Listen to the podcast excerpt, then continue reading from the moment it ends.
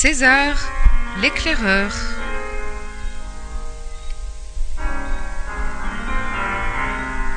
Roman de Bernard Monteau.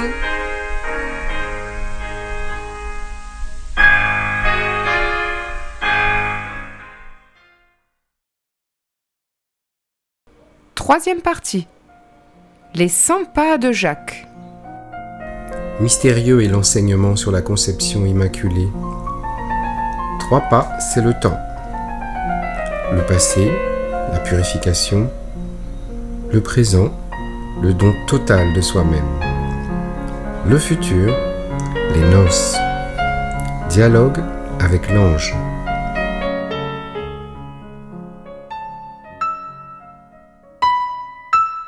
Chapitre 17 Le présent ou l'absent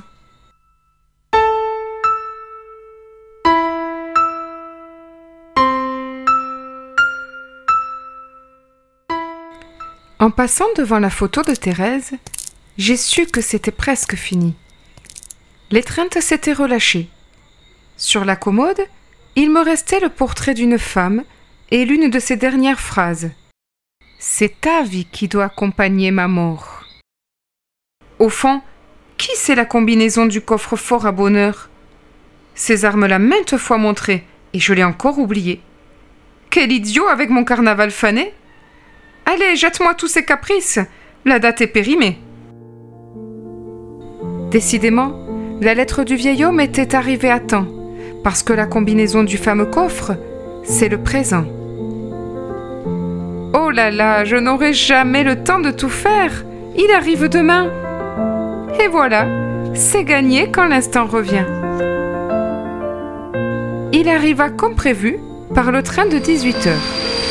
On aurait dit un touriste étranger. Malgré ses vêtements franchement démodés, il avait l'air vraiment à l'aise. En l'embrassant, j'ai senti l'amidon. Hé, dame, ce n'est pas tous les jours que l'on descend à la ville. D'un air désinvolte, il me lança. Alors, comment vis-tu? Rien à voir avec notre banal. Comment vas-tu? Bien, merci. Et vous? Mais le genre de truc qui vous pousse à réfléchir avant de répondre. César et la ville. C'est tout un poème. Il devait y avoir au moins dix ans qu'il n'était pas sorti de son coin pour avoir de tels yeux. Sous son regard, tout devint un spectacle. Il était affamé du moindre détail insolite, surprenant le hasard, pourchassant l'anodin. Tantôt, il me poussait du coude, tantôt, il me tirait par la manche, cherchant à me faire partager l'humour de la rue. On aurait dit la complicité espiègle de deux collégiens en vadrouille. C'est fou comment on passe à côté des choses sans les voir. Avec lui, nous devenions des chasseurs d'images. Le passé était mort, il n'avait plus de place, tant le présent s'était mis à régner. Il tomba soudain en arrêt devant un magasin. Visiblement, il cherchait à comprendre. J'eus beau m'approcher, je ne vis rien d'extraordinaire. Pourtant, à ses yeux, il y avait de l'insolite dans cette vitrine outrageusement illuminée en plein jour.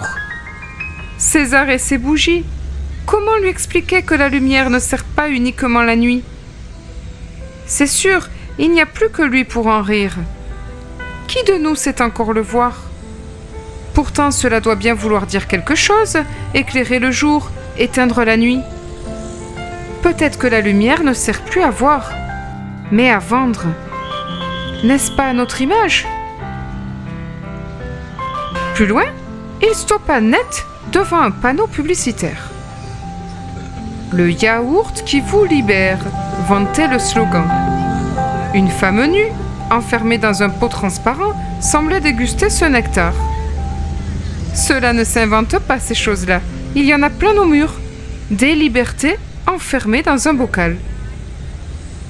La rue devint un délice, suite de paradoxes et de surprises, enchaînement de sketchs burlesques dont il savait à merveille souligner l'humour.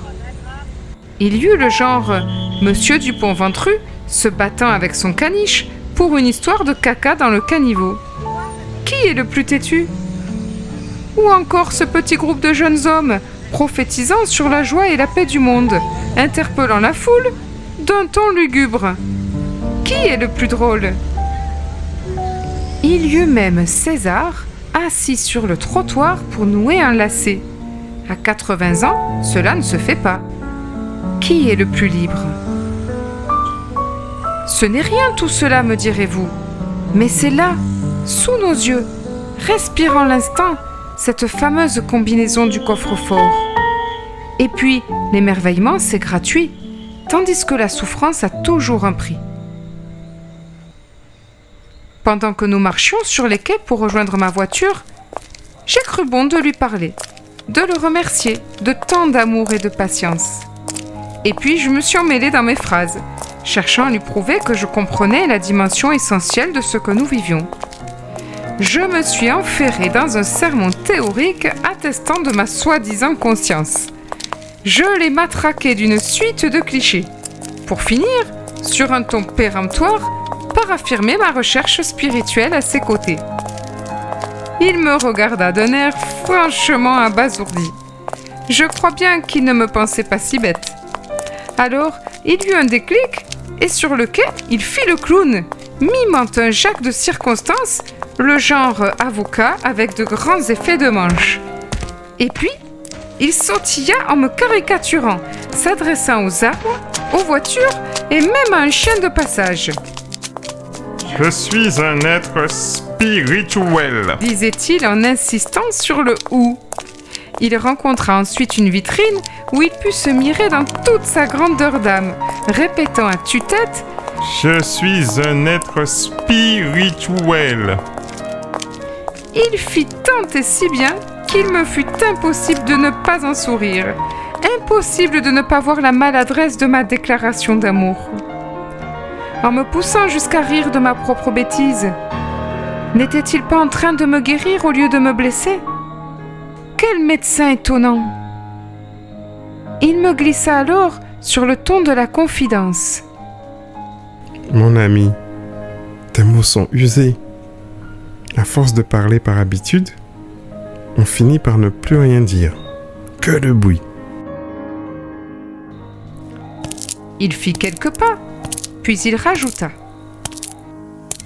Le mystère des mots, c'est le cœur. Soit il l'altère, soit il le désaltère. César t'aime. Un point, c'est tout. Je vis mes mots en voie de disparition comparés aux siens. Je vis mes ronds de jambes et mes phrases en poulet, là où il disait Je t'aime, un point c'est tout. En montant dans la voiture, je me sentis éléphant. Décidément, le passé était bien loin. J'en étais à la brûlure du présent. À peine assis à mes côtés, il me tapa sur l'épaule en m'annonçant qu'il avait faim, comme d'autres proclament la nativité. Avec lui, c'est sûr, il s'agit d'une métaphysique de l'entrecôte grillée. On apprend à poser un pied devant l'autre, et c'est déjà bien suffisant. Allez, c'est moi qui t'invite ce soir. Avait-il repris d'un ton enjoué. Curieusement, César me guida dans un dédale de rue. Il devait avoir son idée. En tout cas, il était déjà venu. J'eus peur un instant que le monde ait trop changé depuis dix ans pour qu'il retrouve ses marques. Mais non, il semblait se reconnaître parfaitement. C'est là. Garde-toi. Nous allons bien manger. En poussant la porte, j'ai senti que César s'amusait avec son passé. Quel tour allait-il encore me jouer? Les vieilles tables en marbre, la sciure par terre, les nappes en papier, j'en étais sûre, tout était là et n'avait pas dû beaucoup bouger. En s'installant, il m'expliqua qu'autrefois il venait dîner tous les jeudis avec sa femme, toujours à la même table, toujours dans ce petit restaurant. Il me conta brièvement le bonheur de cette époque et les yeux de son épouse devant la tarte aux fraises maison dont elle raffolait. Puis, il retourna au silence. Visiblement, il voyageait. Aucune de mes questions ne trouva de réponse. Que faisait-il dans cette ville? Quel métier? Avait-il des enfants? Un peu plus tard, il m'avoua n'être jamais revenu à cet endroit depuis la mort de sa femme. Vers le milieu du repas, il me dévisagea soudain et me chuchota d'un air complice. Ce soir, nous sommes à égalité.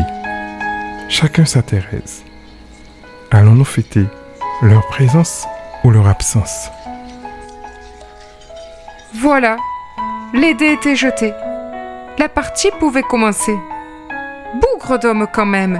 Avec lui, la moindre chose peut devenir une fête, et la moindre fête se transforme en une redoutable aventure. Plusieurs fois, j'ai senti sa jouissance pudique, au gré de mille détails qui devenaient des passerelles invisibles vers son passé. Peu à peu, nous avons arpenté le temps, chacun dans nos traces. De brèves connivences nous rapprochaient parfois. Puis nous disparissions vers nos histoires. Un court instant, j'ai rejoint la tristesse en pensant à certains moments pénibles auprès de Thérèse. César me surprit immédiatement et me lança Vois-tu? Je crois que ce qui encombre les morts, ce sont nos souvenirs tristes. Mon Jacques, n'encombre pas Thérèse. Cela ne se commande pas. Devant tant d'amour, je me suis légèrement penchée au-dessus de la table. J'ai avancé ma main en la posant sur la sienne. Je voulais qu'il sache, à cet instant, combien nous étions unis. Je l'ai rejoint, comme sa femme avait dû le faire si souvent. Je l'ai rejoint, et qu'importe à qui était la main, ce fut un festin. Par-dessus les années, le même acte. Par-dessus la table, il m'offrit les mêmes yeux. Ce je t'aime que l'on arrive si rarement à dire. Ce je t'aime de Seigneur quand il s'agit d'ivresse. Ses yeux se plissèrent, son autre main vint se poser sur la mienne. Quelle tendresse incroyable dans tant de force. Chacun fut l'horizon de l'autre, éclaboussé par un silence puissant. Ce n'était plus seulement le jeu de César, mais aussi le mien. Nos morts, nos amours ne luttaient plus contre la vie.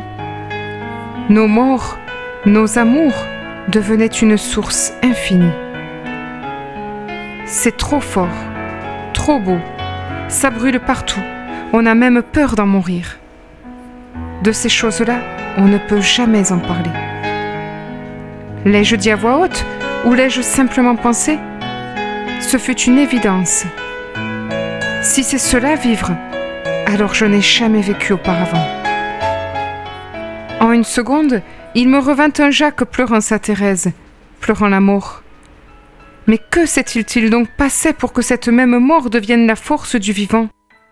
Comment pouvais-je être aussi heureux? C'est encore le vieil homme qui me l'expliqua. C'est ça, la vraie mort. Augmenter la fréquence d'amour jusqu'à ce que le corps ne le supporte plus.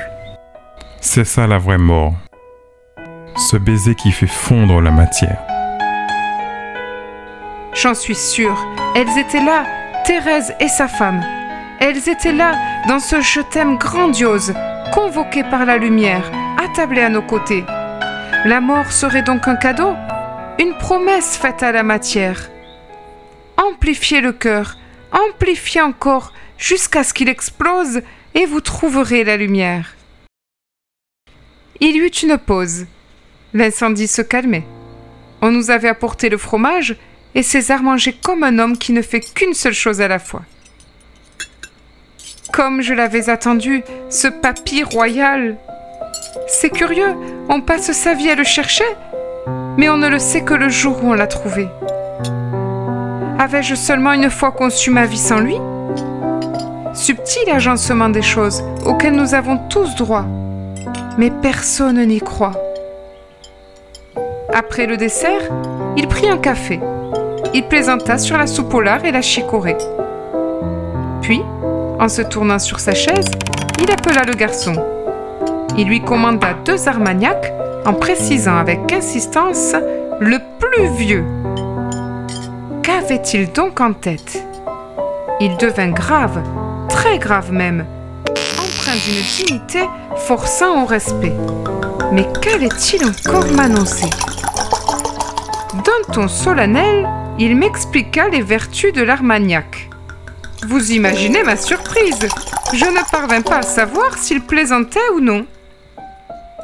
À peine servi, il manipula le verre avec précaution, se lançant dans un enseignement spiritueux, comme il disait. Vois-tu, dans le sud-ouest, on le boit sans le poser. D'ailleurs, les verres n'ont pas de pied. Et sais-tu pourquoi?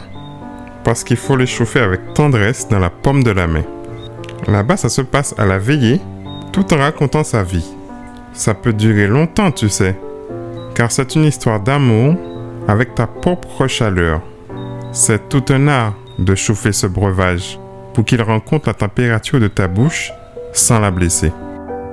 Il se tut un court instant, entourant son verre de ses deux pommes, comme un cajole nouveau-né. Puis, il reprit.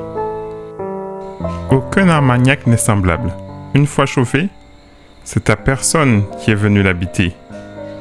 Et puis dans ce verre, les hommes ont mis le meilleur d'eux-mêmes. Tous ceux qui ont travaillé la terre, soigné les pieds, tous ceux qui ont surveillé les fûts. Il y a l'amour de toutes ces mains expertes, comme une chaîne où celui qui boit est le dernier maillon. Vois-tu, c'est comme cela que j'honore les morts en portant un toast avec le meilleur de la terre confondu au meilleur de moi-même. Je ne l'avais encore pas vu venir. Recréant cette importance sacrée qui soudain embrase tout, nos verres devinrent des calices et la pureté de notre acte salua l'univers. Voilà, mon Jacques, la meilleure manière de traiter nos morts. Portons-leur ce baiser. Offrons-leur le meilleur. Appelons-les. Fais attention, mon ami. Quand nos verres seront vides, il faudra que la vie reprenne. Pas de nostalgie. Alors, elles seront combien on les aime? Ce fut bref, intense. Depuis ce jour, je n'ai jamais plus dégusté un armagnac sans la messe secrète qui l'accompagne. Et ça change tout. En quittant la table, Jacques se souvint de l'homme qu'il était il y avait quelques jours à peine. Il se sentit prêt à l'aventure. Avec César à ses côtés, à coup sûr, cela n'allait pas manquer.